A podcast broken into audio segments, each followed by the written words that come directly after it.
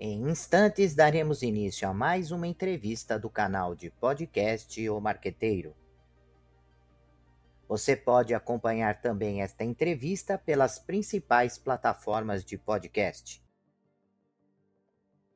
Olá, amigos do canal de podcast O Marqueteiro. Hoje nós vamos falar sobre receita previsível o poder do playbook de vendas e automatização dos processos de vendas. Para falar desse assunto, eu convidei um grande amigo, uma pessoa muito querida, que já conheço já há um bom tempo, que é o, o Fábio Oliveira. É, é interessante essa possibilidade que o podcast está me presenteando de voltar a encontrar pessoas assim como o Fábio, uma pessoa muito querida, muito amável, né, e um profissional é, de primeira qualidade. E ele vai falar sobre esse tema, e o Fábio, ele é, é Product Manager na área de robótica educacional, especialista em marketing e gestão de produtos. Ele possui MBA em gestão de inovação pela Nova School Business e Economics de, em Portugal, em parceria com Startups. Além disso, possui especialização em Advanced Strategy Project Management pela Universidade de Laverne, é, lá nos Estados Unidos, e MBA em Gestão Estratégica de Projetos pela EBAP, Fundação Getúlio Vargas. Graduado em Administração de Empresas com ênfase em Marketing pela Unisul. Fábio, obrigado pela sua presença em nosso canal.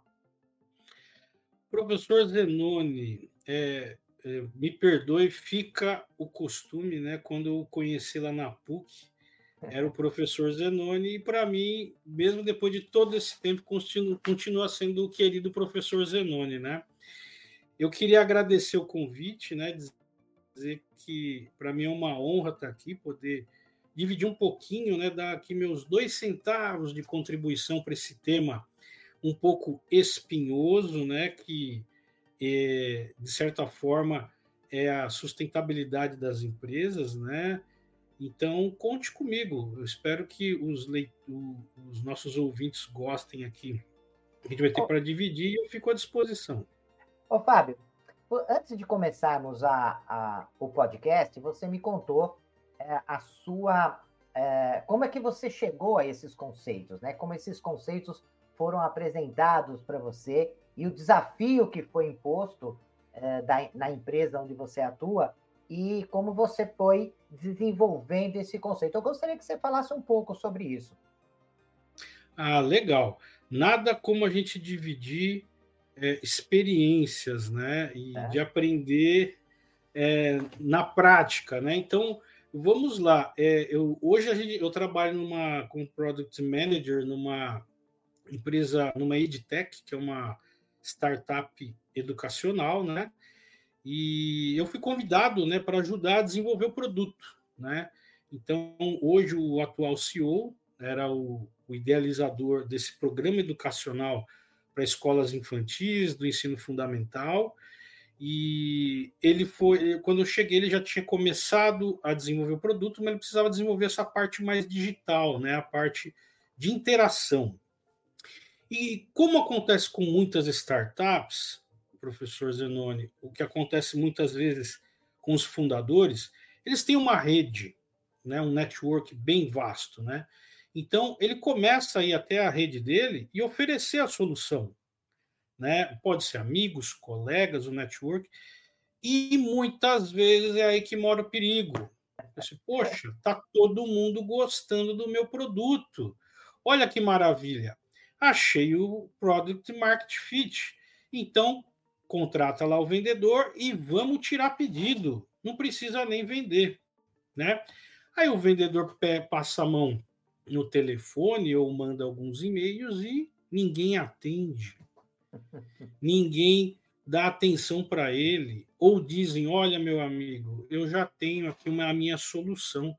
Poxa, mas você não quer nem ouvir do meu produto? Não, muito obrigado. Ó, quem sabe da próxima vez. Não é assim que a gente escuta, né, professor Zenoni? Então, meu caro, o que, que nós fizemos? Posto isso, é, eu me prontifiquei a ajudar a criar esse modelo, esse playbook de vendas, né? Então, vamos consultar no mercado ali alguns modelos de pessoas que passaram por esse tipo de problema, né? E nós nos deparamos com o modelo da receita previsível, criado pelo Aaron Ross. Quem foi o Aaron Ross? Ele foi um executivo de vendas lá da uh, Salesforce, conhecida mundialmente aí um dos melhores é, CRMs do mundo, né? E o Aaron Ross contou ali uma história que me pegou. Falei, poxa vida, olha só, estamos com esse mesmo tipo de problema. Então, é, na época, o, esse CRM, né, o Salesforce, ele não era tão conhecido. E eles tinham até algum tipo de problema quando eles abordavam as pessoas. Eles achavam que eles estavam vendendo algum tipo de treinamento de vendas, né? Salesforce. E eles tinham outro problema também. Quando eles começaram a vender o Salesforce no modelo nuvem, no software as a service, é, as pessoas estranhavam na época. Falaram assim: não, eu quero instalar esse programa na minha máquina, não é meu. Então é, eu tenho que instalar na minha máquina, né? Então veja que naquela época, é, é, mesmo que você falasse, eu sou da Salesforce, né? era como se não fosse nada. Ele tinha os mesmos problemas que hoje qualquer empresa tem hoje nessa parte de vendas, né? Então foi dado a ele um ultimato ali, assim, Aaron, você tem três meses para resolver esse problema. Ele falou, desafio aceito. E ele foi resolver isso, né?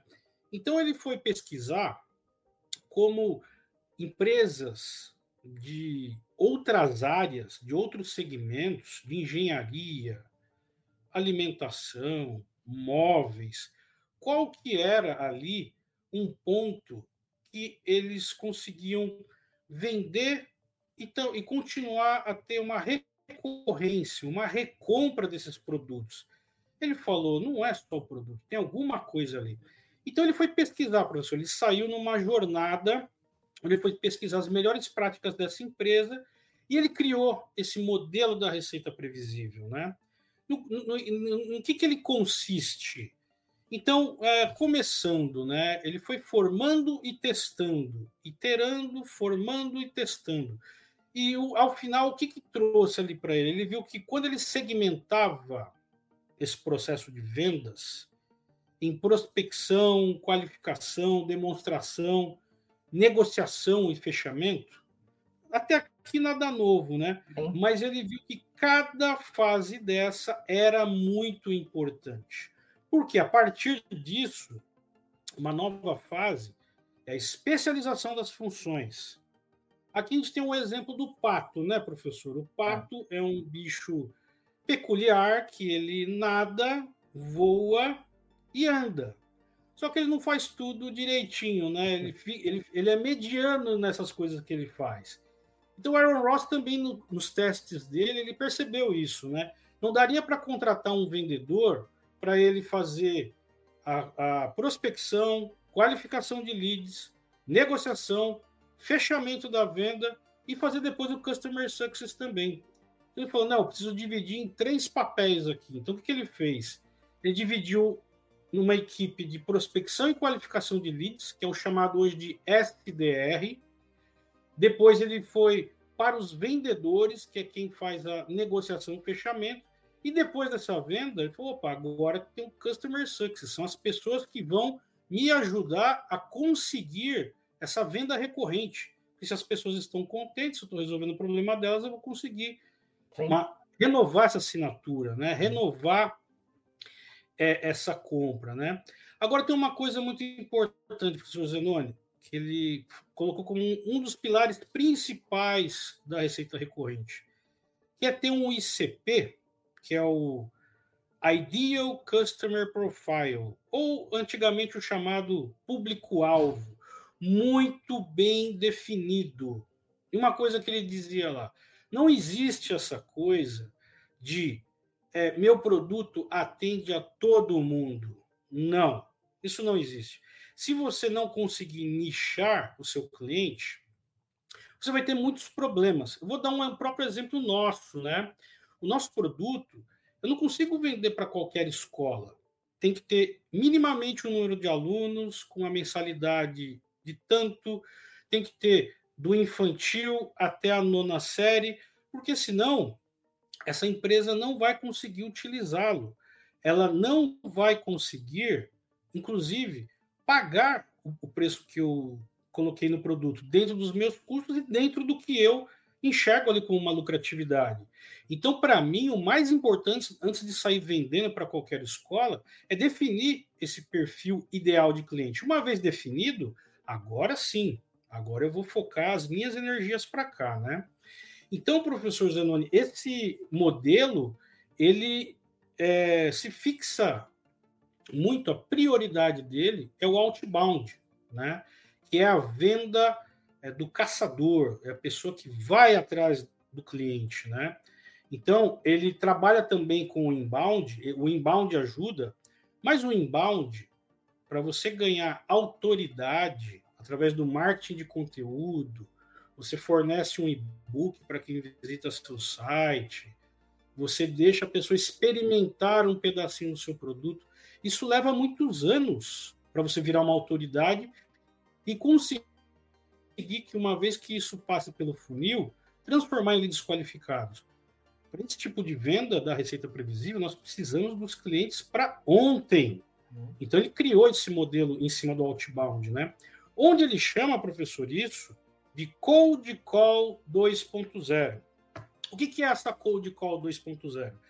Acho que todos nós conhecemos a Cold Call 1.0, uhum. às vezes, professor, chamada de telemarketing. Professor Zenoni, olá, tudo bem? É, o senhor desejaria aumentar o seu plano por 10 reais? E a pessoa não pergunta se você está satisfeito com o seu plano, se você gosta. Se você. o quanto você gasta, o quanto você consome, né? E uma coisa que o Aaron Ross fala sobre a Cold Call 2.0 é, é uma coisa crucial. Ele fala nunca, nunca ligue para alguém que você não conheça. Então, nada de fazer um contato para a pessoa que você conheça.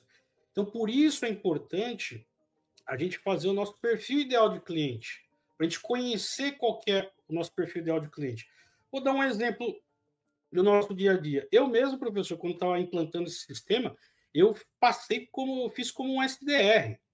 Né? Eu fui prospectar clientes e o que, que eu fiz? Eu olhei que ele estava utilizando um concorrente, tinha a quantidade de alunos que era interessante para mim, e eu vi ali um probleminha, né? É, quando eu liguei para a pessoa, eu falei assim: Oi, tudo bem? Eu sei que você deve ter alguns problemas aí de crianças queimando a mão com solda, quando vai soldar os circuitos elétricos dos robozinhos. Não estou certo? Ela falou: Nossa, mas como é que você sabe disso? Eu falei: Pois é eu, eu tenho aqui uma proposta para você. Nesta fase da atividade, nós temos caixinhas de acrílico para a pessoa apenas plugar os fios elétricos e eletrônicos. Assim, ninguém se machuca. E o que aconteceu, professor Zanoni? Ela falou assim: Poxa, que bacana, isso realmente é um problema para mim. Só que, Fábio, eu já tenho um contrato e ele vai vencer no final do ano. Eu falei: Não tem problema, eu volto a ligar para você no final do ano. Então, o que, que foi isso, professor Zenoni? Eu fiz uma pesquisa exaustiva para saber qual que era o principal problema daquela pessoa que ela enfrentava ali. Que, na ocasião, era um concorrente que trazia, embora o produto fosse muito bom, mas ele tinha esse tipo de problema. E, sem dúvida, eu procurei ali outras informações no Reclame Aqui, tinham pais reclamando dos filhos queimando os dedinhos com um pingo de solda, crianças de 5 e 6 anos. Então veja que antes de eu ligar para lá e oferecer meu produto, eu fui fazer uma pesquisa. Quem que é meu cliente? Como que ele utiliza esses produtos? Será que ele tem algum problema? E se ele tem, quais são esses problemas? O que, que tira o sono daqueles professores, daquele diretor, né? É. Nada como um problema com os pais, é. né? Então, professor, é, isso nos leva para uma outra parte, que é como criar essa lista e nutrir esses leads, né? Então, a, o esforço, a dedicação que você coloca ao criar essas listas e nutrir esses leads vai fazer toda a sua diferença na hora que você ligar para essa pessoa. Vou dar um exemplo, professor Zenoni. Eu acredito que algumas pessoas, algumas empresas já o abordaram é, de diversas formas, seja por telefone, por e-mail. É como o Aaron Ross diz aqui, né? Por que ele chama de Cold Call 2.0? Porque ele, ele diz assim: olha, você não pode ligar para uma pessoa que você não conheça, né? Então, o que, que ele sugere? Você pode mandar um e-mail para ver se a pessoa ela abre esse e-mail e ela veja ali as dores que ela tem, ou fazer melhor ainda, que é o social selling. Você vai até o LinkedIn, faz um pedido adequado de conexão. Aí, quando você mandar um e-mail para a pessoa, você já não vai mais ser um estranho. Sim. Então, por isso é importante fazer a nutrição desses leads adequadamente, desses prospects. Porque quando eles atenderem você, você pode dizer: olha, aqui é o Fábio, a gente fez um contato lá pelo LinkedIn, tudo bem? Ah, eu lembro. Pronto, você já não é mais um estranho. Diferentemente de você passar a mão no telefone e já ligar e interromper a pessoa numa reunião, interromper a pessoa ali, eventualmente, numa tarefa que exige a atenção e os detalhes que ela põe ali, né? Então, professor Zenoni, o que é interessante do desse modelo da receita previsível é que ele nos ajuda quando a gente tem um ciclo de venda prolongado. O que, que isso quer dizer? É, quando você tem ali um, um tempo maior que leva para você fechar o negócio, com vários tipos de pessoas e vários níveis de decisão, quer dizer, quanto mais informações você tem, mais você consegue manter o foco e, a, e, e, e na sua estrutura para você fechar grandes negócios. E uhum. claro, nada disso funcionaria se a gente não desse atenção para as métricas e os KPIs. Né? Por exemplo, é, como o, o, Aaron Ross sugeriu, né, aqueles, aqueles três papéis, que é o SDR da pré-venda, o próprio vendedor e o Customer Success. Então, ele olha lá o, o dia a dia do SDR. Né? Se eu tenho um SDR, ele faz uma média de 50 ligações por dia e ele consegue agendar seis reuniões para o vendedor. E dessas seis reuniões, o vendedor consegue fechar três contratos. Então, opa, será que se eu contratar mais um SDR eu vou conseguir isso? Não necessariamente. É, porque o, o, tempo de rampagem e experiência de cada pessoa é diferente de uma para as outras. Sim. Mas o que, que você vai fazer? Ao testar e ver as métricas e mensurar os seus KPIs, você vai conseguir montar uma abordagem melhor adequada. Aí sim você vai conseguir medir. Uma vez que esse, esse SDR chegue nesse nível, eu vou conseguir 50 reuniões por dia e 5 reuniões ou 6 reuniões agendadas. Claro que somente acompanhando os KPIs e, o, e os dados sobre isso. Né? Uhum. Então, isso vai trazer para a gente uma oportunidade de chegar no que o Aaron Ross nos brinda. Né? Então, o que, que é essa receita previsível? Quando a gente consegue harmonizar tudo isso que nos foi oferecido aqui pelo Aaron Ross, acompanhando métricas, KPIs, fazendo treinamento com todas as funções, todos os papéis. Você vai, vai conseguir chegar num ponto de é, se num mês eu tenho ali um pipeline de um milhão de reais, em três meses eu posso ter três, se eu seguir essas condições de treinamento, de acompanhamento, nutrição de leads, é, saber é, focar no meu cliente ideal, saber nutrir as, essas informações de quem é o cliente que eu estou buscando, quais os problemas que ele tem, né? É, desta forma, a gente vai conseguir muito mais sucesso e conseguir ter uma previsibilidade. Então, a previsibilidade não vai mais ser assim, ah, se eu tenho 10 vendedores que fazem 10 vendas, então se eu contratar mais 10 vendedores, eu vou, vou dobrar as vendas. Não, não necessariamente sem nenhum plano como esse que a gente viu aqui. Hum. Então, professor Zanoni, essa é a primeira parte da receita previsível. E posso dizer para o senhor, quando a gente aplicou, quando a gente foi consistente, porque o segredo desse modelo, professor, é a consistência. imagina assim o SDR, ele faz 50 ligações, às vezes não consegue falar com ninguém, às vezes ele, é, ele tem que parar naquele dia dele, colocar tudo no CRM e voltar amanhã novamente. Então, é um tipo de trabalho que precisa de consistência para ter essa receita previsível. Porque, assim, se a pessoa desiste, ou se a pessoa fala assim, poxa, eu não consigo falar com ninguém, alguma parte do modelo você não fez certo, né? É, no nosso caso, no mercado educacional, nós temos hoje 45 mil escolas no Brasil inteiro. Nossa. Mas eu te divido com o senhor, se a gente não dividir nesse esquema que a Aaron Ross passou para a gente, cada atenção devida, a gente não vai conseguir falar com uma escola, que foi lá no começo que aconteceu com a gente. Quando a gente confirmou o marketing de nosso produto, falou assim: poxa vida, agora é só tirar pedido, não precisamos nem vender. E não foi isso que aconteceu na verdade, né? Hum. O que, que, você achou, meu caro? Olha, eu, eu é, acho assim, primeiro, eu queria ver de você, o, o Fábio, é, na sua fala, eu vejo três coisas que não estão claras ainda. Primeiro, é, a necessidade, pelo que você apresenta, há uma necessidade muito grande de integração dessas especificações, especializações que o modelo propõe, né?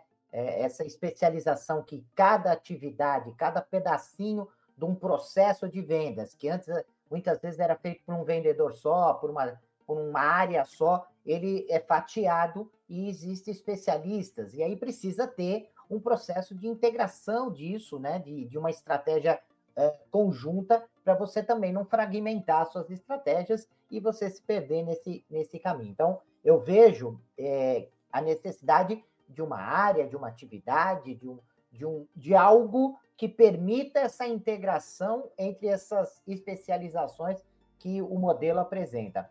É, uma outra questão que eu gostaria que, que você também abordasse é, é, a, é o outro lado, é o mercado.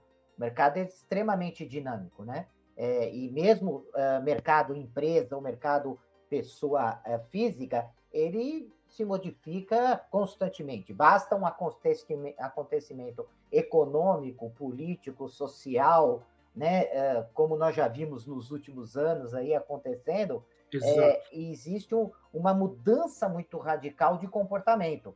E o modelo ele precisa a, acompanhar essa dinâmica de uma forma muito rápida. Né? Então, a, a, a primeira questão está ligada ao lado da empresa, como integrar essas especializações. Outro lado é como eu posso ir acompanhando essa dinâmica do mercado né, e, e, e me preparando antecipadamente, é, de uma forma predictiva, para essas mudanças, para evitar que eu, como você mesmo disse, eu vejo algo que não está funcionando, trago, sim, adapto o modelo, mas só que é isso, o tempo já passou, né?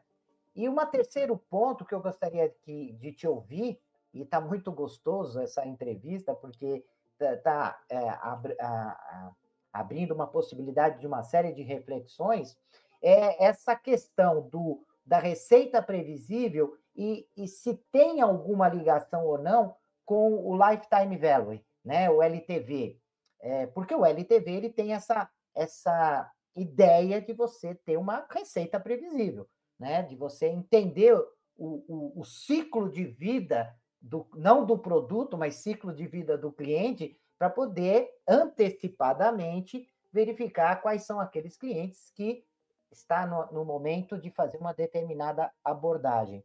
Então, são três pontos que eu sei que não são fáceis né, de, de responder, mas eu, eu queria ver se você pode nos ajudar a entender um pouquinho melhor essas relações. Sim, claro. É, o primeiro ponto que é sobre a integração desses papéis, né? Hum. Então, vamos falar um pouquinho sobre essa divisão e quanto e qual que é o momento de se passar o bastão para o próximo papel, né? Então, qual que é a, a, a rotina desse SDR? Né? De, de, nós dividimos aqui em três partes esse, esse, papel responsável pela pré-venda, né? da prospecção e qualificação, um segundo papel, que é do vendedor propriamente dito, que quem vai fazer a demonstração e negociação, e posteriormente é, começa é o que nós chamávamos de pós-venda, e hoje foi substituído por uma coisa muito mais importante que é o Customer Success, né? Então vamos lá. Essa pessoa, o SDR, ela tem que conhecer muito bem o produto, conhecer muito bem a solução, e ao prospectar esses clientes, ela tem que ter um conhecimento muito grande do uh, Ideal Customer Profile, que é o perfil ideal de cliente. Ela não pode perder tempo com outros tipos de clientes que não se adequem naquilo. Então, o dia a dia dela é consistência para poder seguir com essas tarefas até passar o bastão. Por exemplo, vai ter um dia que ela vai separar blocos de trabalho onde ela vai se, de, vai se dedicar somente à prospecção, por exemplo, pelo LinkedIn. Logo de, daqui a pouco, professor, a gente vai falar sobre automatização desse processo de vendas. Mas antes, vamos falar sobre o papel e a atividade.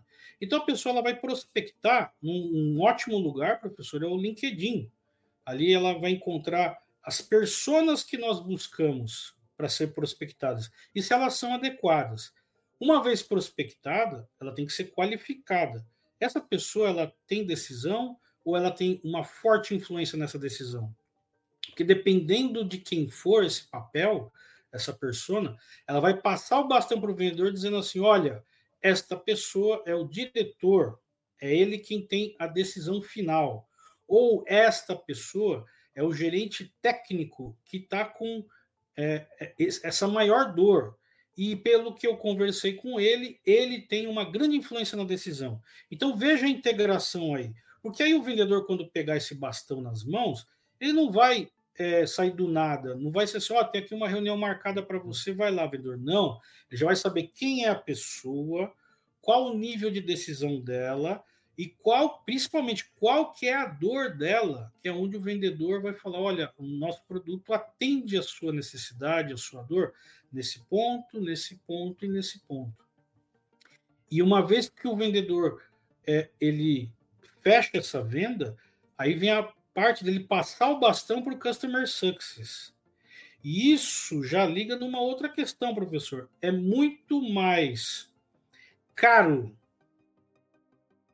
em estrutura, investimento, conquistar um novo cliente do que manter um cliente, né? Sim. Então, para eu ter a minha venda recorrente ou a chamada recompra, as necessidades do meu cliente têm que ser atendidas, e como o senhor falou, às vezes as necessidades são muito dinâmicas, né? A gente vive esse mundo VUCA. Olha, hoje o seu produto me atende nisso aqui, mas hoje ele não está mais atendendo, porque a minha necessidade é essa. E aí, qual é o meu nível de atenção e de adaptabilidade do meu produto para essa pessoa?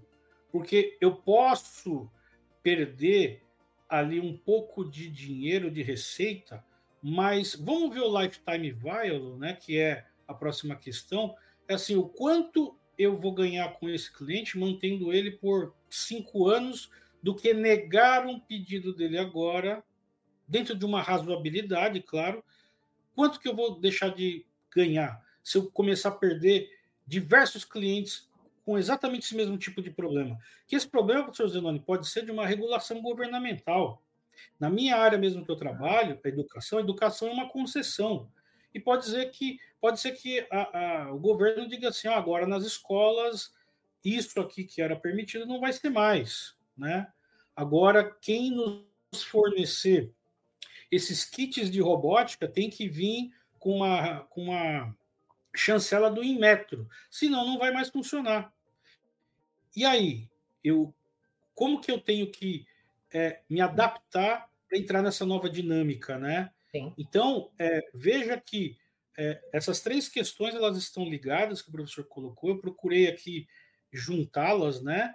E se não, a gente não tiver adaptação desse nosso produto, desse nosso serviço que agrega, que vai junto com ele, a gente não vai ter esse lifetime, lifetime value, tá? Sim. Então, é, é e, é, e é interessante a sua, a sua colocação, né? Porque agora ficou muito claro né, o, a necessidade, principalmente na, nessa, nesse processo de integração dessas atividades, dessas especializações, de você desenhar muito bem o processo, né? O Exatamente. processo de venda e a integração desse processo de venda com as áreas, as demais áreas organizacionais, ou seja, não é só desenhar uh, o processo de vendas, uh, o front office, mas desenhar o processo de vendas do front office e a articulação desse processo com o back office, porque senão corre o risco de você desenvolver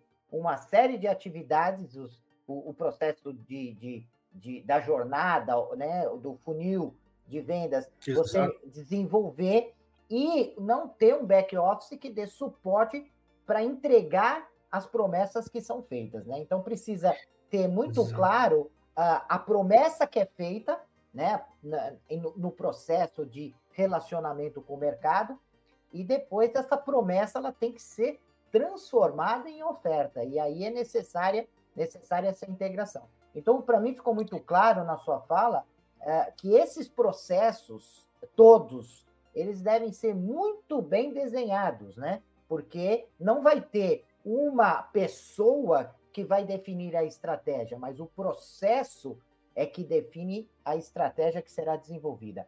É isso? Eu entendi direito ou, ou, ou ainda não, não, não entendi?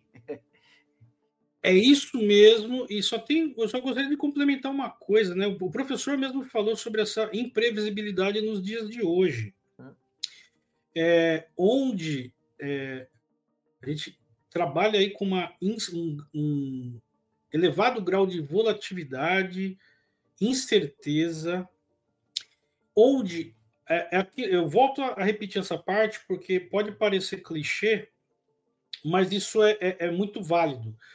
É a, a, a parte de se conquistar clientes, se manter clientes e, e o custo de se conseguir um cliente ser maior é assim, quando você consegue manter o cliente, que entra a parte do customer success, que eu sei que esse é um tipo de assunto que por si só já vale um, podcast inteiro.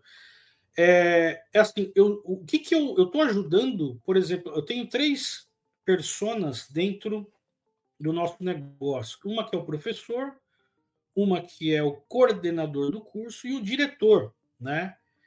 O diretor, ele quer resolver o problema dele. O coordenador vai, deixa eu ver se meus índices de qualidade estão sendo atingidos, esses são os, esse é o meu papel. E no fim do dia, quem que tem as maiores dores e passa os maiores problemas é o professor que fica com os alunos. Então, nós temos um contato com o professor muito próximo embora ele tenha um grau de influência muito pequeno na negociação e na adoção desse produto, mas quando esse produto ele entra dentro da escola, o professor passa a ser nosso, a nossa joia rara. Professor, como está sendo esse material? E a aplicação? E os alunos estão gostando?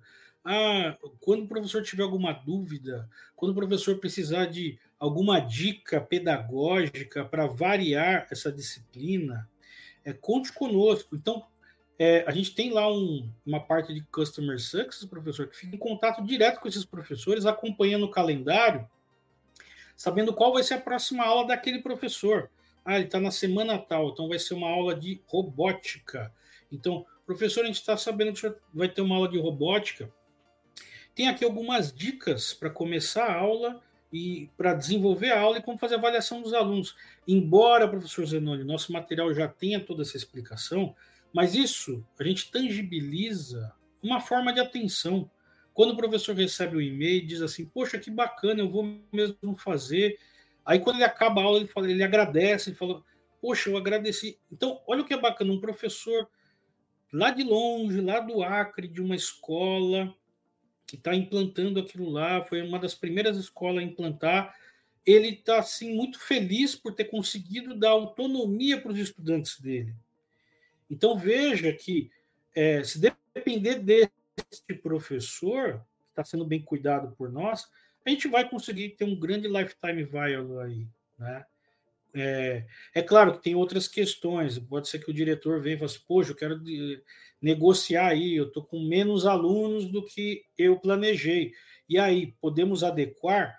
Aí é uma hora boa, professor, de ser flexível, né? de olhar as situações sim. e falar, poxa, quanto eu vou perder se eu não abrir essa concessão? Claro que vai de negociação para negociação, mas esse faz todo sentido, né? Porque antigamente vendia-se a solução ou produto e, opa, até mais, e lá, e lá corria a empresa para fechar novos contratos e tudo mais.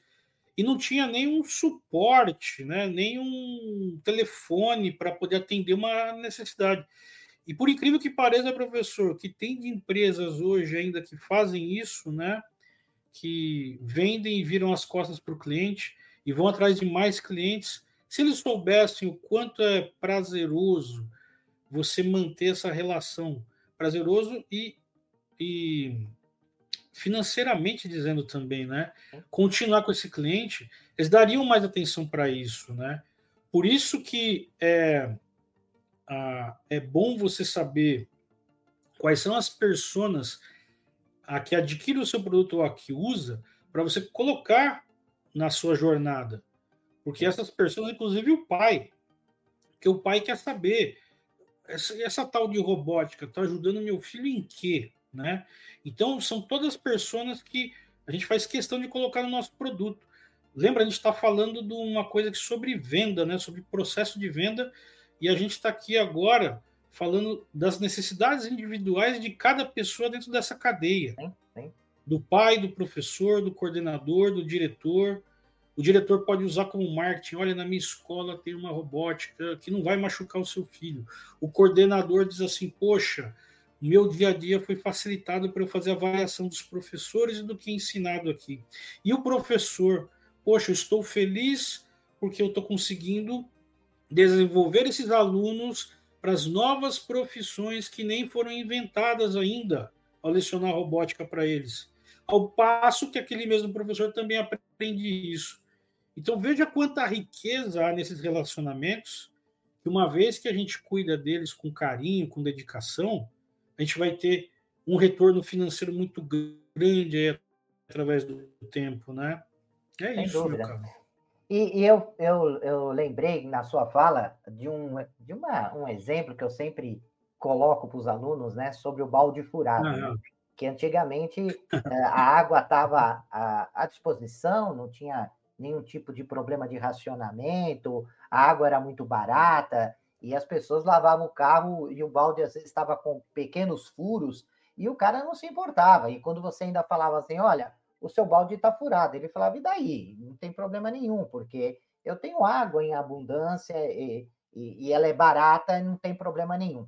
E aí as coisas não estão mais assim, né? A água ficou cara, ficou escassa, é um patrimônio, é um bem é, muito importante para a humanidade, e as pessoas começam a tomar mais cuidado, né? É, com o furo. Eu lembrei até de uma de uma situação no, naquele Globo Rural né, de domingo, uhum. de uma criança que tinha que, de manhã, andar 4, 5 quilômetros até ir um local onde ele podia pegar água. E ele vinha com aquele balde, ele cuidava com aquele balde, e a repórter que perguntou: coisa. Nossa, você está trazendo esse balde de água com tanto cuidado? Ele falou: Porque se um copo d'água eu perder no meio do caminho, nesses 3, 4 quilômetros, é, um irmão meu fica sem beber água no dia, porque eu só consigo ir uma vez buscar água, né? Então, eu estou fazendo essa analogia para falar um pouquinho do que você acabou de falar, né?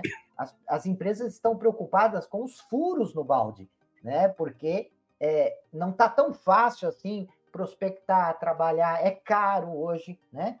Então, não tem mais aquela de, ah, eu perdi 100 clientes hoje por qualquer motivo, e tudo bem, porque eu uh, tenho uma estratégia para ganhar 200.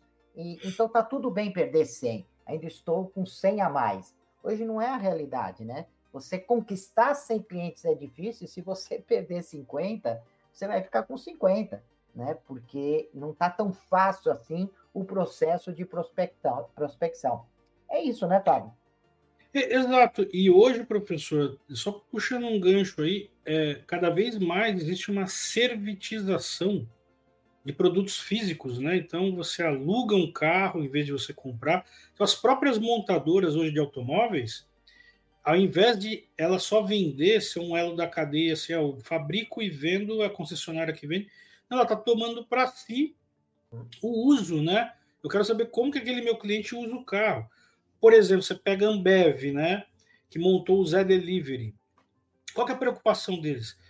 Eu quero saber qual o comportamento, a satisfação e as dores do meu cliente, da cerveja que eu fabrico, até na hora que eu entrego essa cerveja gelada num churrasco, num aniversário ou num baile de formatura para esse meu cliente. Hum. E o que é bacana, eles até vendem Heineken lá dentro. É. E a Heineken é competidora deles, né? pois é. Então veja, professor Zenoni, a, a importância de eu estar cada vez mais próximo do meu cliente, porque eu não vendo mais o produto. Agora eu quero saber o quanto ele gosta, o quanto ele consome meu produto.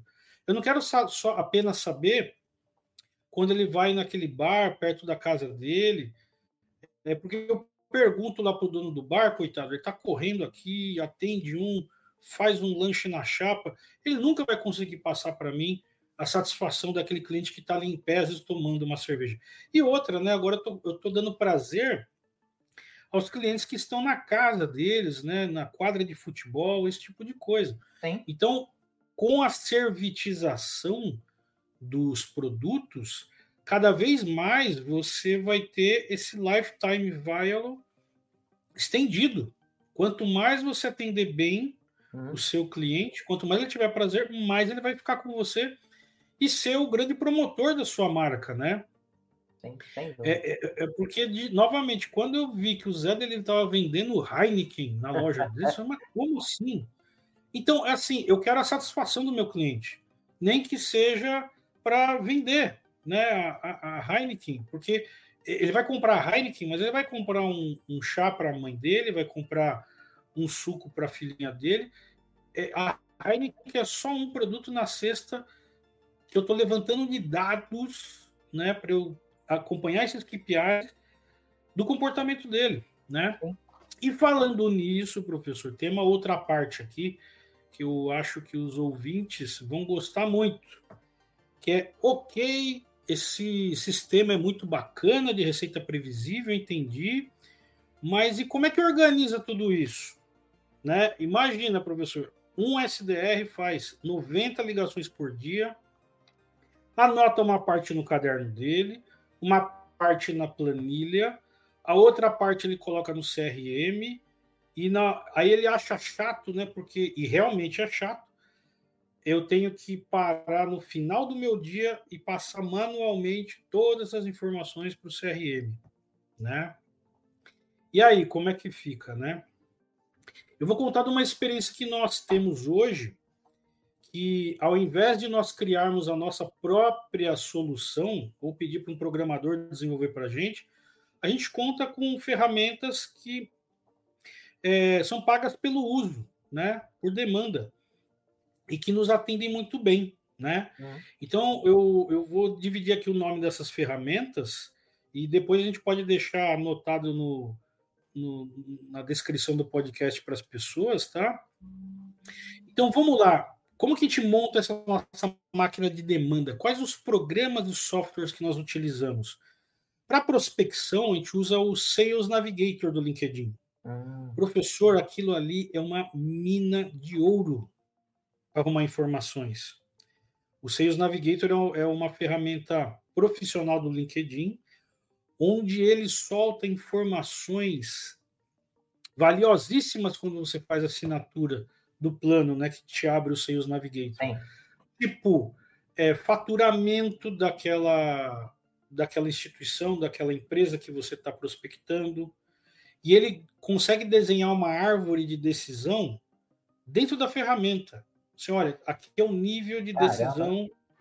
dentro da.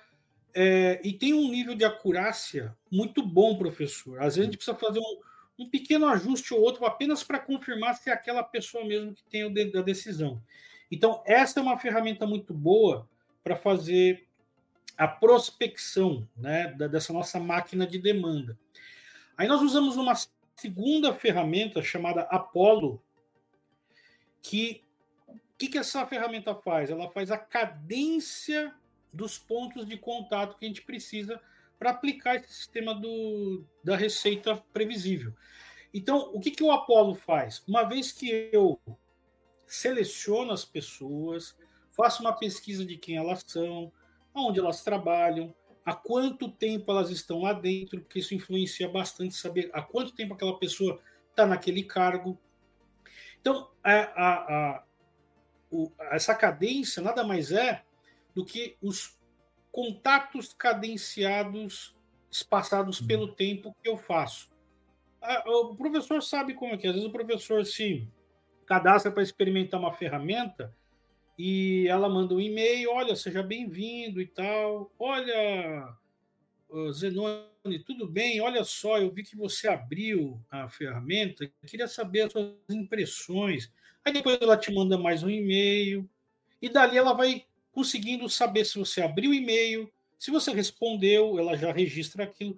Então a gente usa essa ferramenta, olha que bacana, professor. Quando a gente já pega automaticamente esses contatos do LinkedIn, joga dentro dessa ferramenta Apollo, esses contatos já passam por uma qualificação. Sim. Aí lá dentro, a gente. É, é o primeiro, primeiro ponto da cadência é pedir uma conexão no LinkedIn, que é uma ferramenta muito boa para fazer prospecção, principalmente a Cold Call 2.0 que o Aaron Ross fala, né? Ele, diga, ele diz assim: nunca ligue ou entre em contato com pessoas que você não conhece. Então, claro, você tem que fazer uma boa apresentação lá no LinkedIn. É, é, é uma apresentação respeitosa, que a pessoa perceba que existe um interesse comercial, mas que nada apelativo, né? Então cada pessoa vai fazer um esforço, saber o quanto eu posso fazer aqui um convite que não pareça alguma coisa forçada, mas deixe a, a minha intenção clara, né?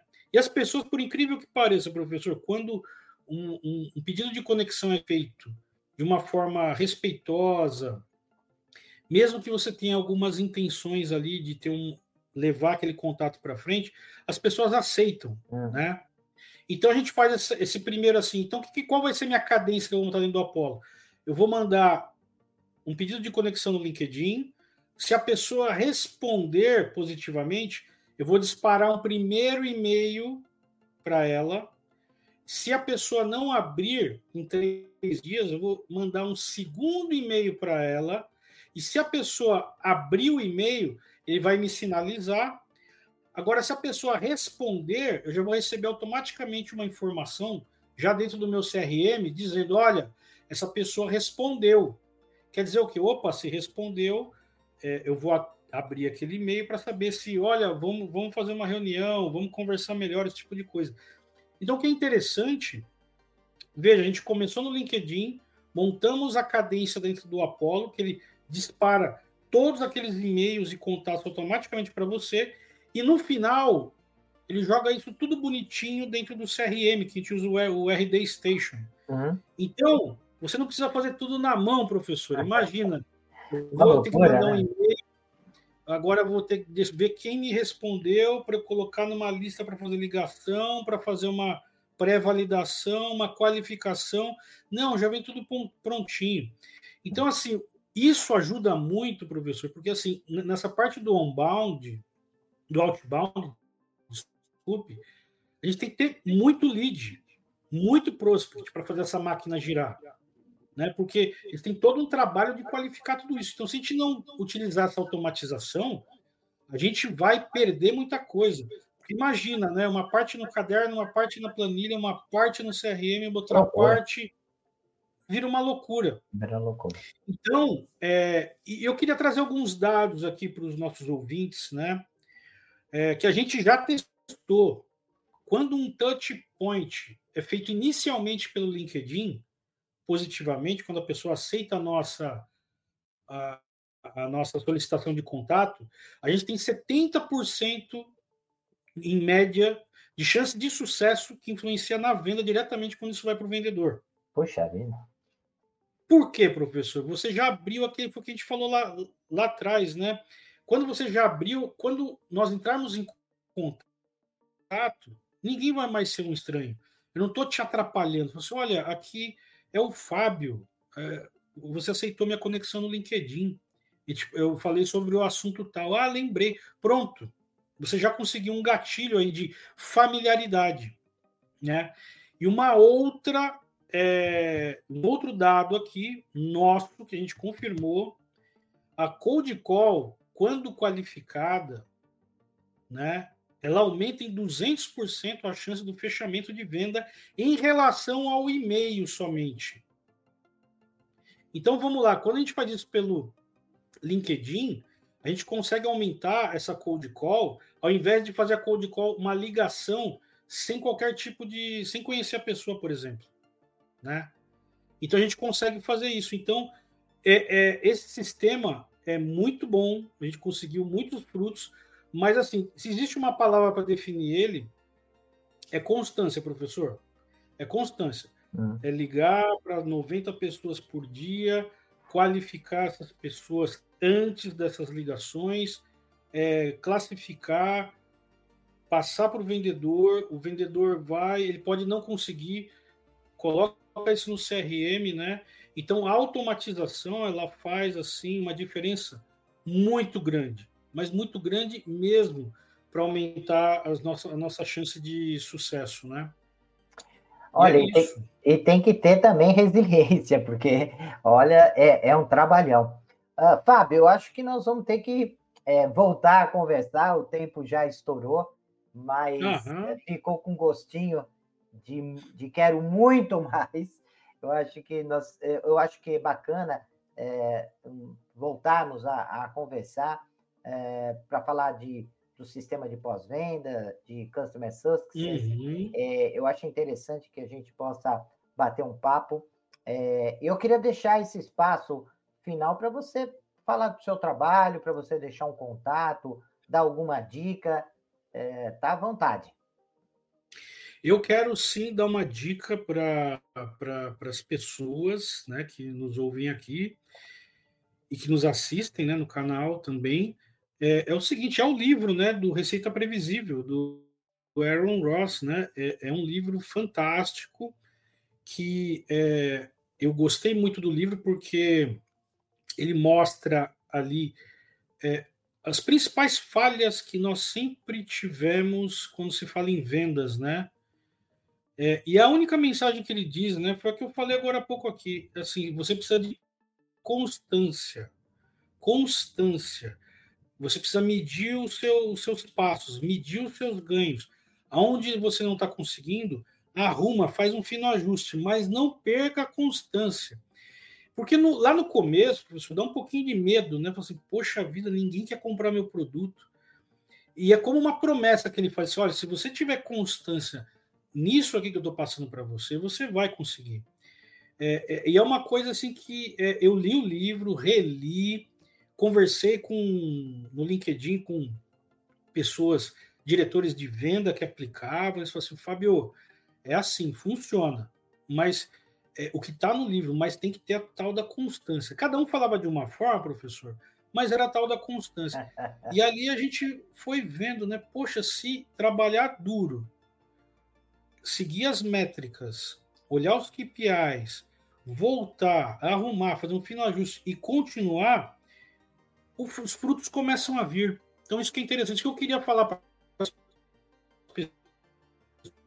pessoas, né? E o que é interessante, você não precisa ter necessariamente uma empresa grande, né? Você que é de uma startup, está no processo de validar o seu produto, né?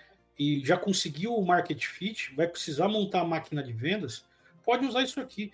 Você que é de uma empresa grande, né? Que os processos estão um pouco confusos, um pouco ultrapassados, se dê uma chance, né? Testa, testa e arruma. O que é bacana nesse livro é isso. Ele sempre diz, né? Você vai lá, testa, deu certo, continua, não deu, faz um fino ajuste. Não deu, larga essa parte, não insista. Tem outras partes importantes que são basilares desse sistema para você seguir. Então, se eu pudesse deixar para as pessoas aí uma indicação, seria da leitura desse livro e dizer que funciona, para elas não desistirem dos sonhos dela. Basta você tem essa constância, aplica o modelo e você vai conseguir. É isso daí. E você quer deixar algum contato, Fábio? Algum uh, endereço, que as pessoas possam uh, te encontrar, encontrar a tua empresa, enfim. Sim, eu se, pra, se alguém quiser continuar esse papo lá no LinkedIn, bater um papo, conta comigo. O, eu vou falar que o endereço é o fabiooliveira.com. Oh, peraí, eu me confundi. Ah, é, procure lá, Fábio Oliveira, é, produto no LinkedIn que você vai me achar. É, e também tá fiquem, é, é, aqui tem um QR Code aqui na nossa tela que dá acesso ao nosso canal de relacionamento. Se vocês tiverem qualquer dificuldade de, de encontrar o Fábio, que não é, é que é super simples, né? É, mas se vocês quiserem, podem entrar em contato com a nossa central de relacionamento, que nós vamos direcionar toda e qualquer mensagem para o Fábio, que está sempre aberto a receber e responder a, a todo e qualquer questionamento. Então, fiquem tranquilos que vocês podem é, e vão encontrar o Fábio sem dúvida alguma. E vale muito a pena né, é, ter o Fábio aí no, no, no hall de, de, de, contatos, porque uma pessoa que tem um grande conhecimento, tem bons relacionamentos e, sem dúvida alguma, é uma âncora importante dentro do nosso processo aí de, de, de contatos, né? Então, vale muito a pena. Queria te agradecer, meu amigo, é, mais uma vez, a sua disponibilidade de tempo para vir falar com os nossos ouvintes. Eu fiquei muito feliz e estou muito feliz né, de você estar aqui é, batendo um papo. Nós temos um amigo em comum, né, que é uma pessoa muito querida e que sempre nos é, né, é que sempre aproxima as pessoas. É, falar em relacionamento sem falar do Agnaldo, né, e, e de uma pessoa que eu tenho muito carinho e, e sem dúvida alguma é, você também tem. Legal. Muito obrigado a todos. Um grande abraço. É, e prezados ouvintes do canal de podcast O Marqueteiro, até a nossa próxima entrevista. Até lá. Deixe seus comentários, sugestões e opiniões. E aproveite e se inscreva no canal.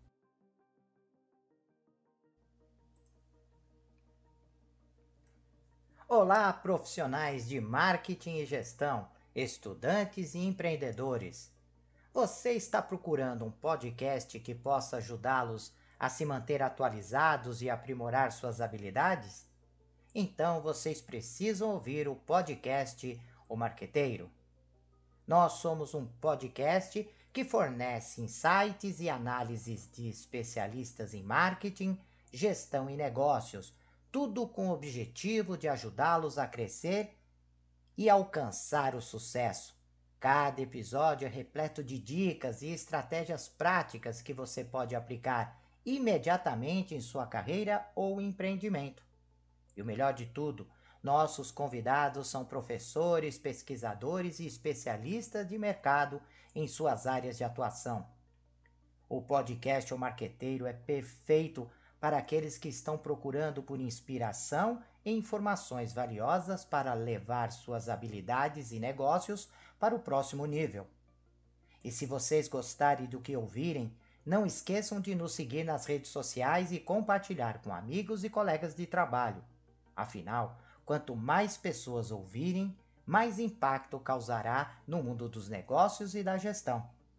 Então, o que vocês estão esperando? Vamos ouvir o podcast O Marqueteiro agora mesmo e transformar suas carreiras em empreendimento? Até o próximo episódio.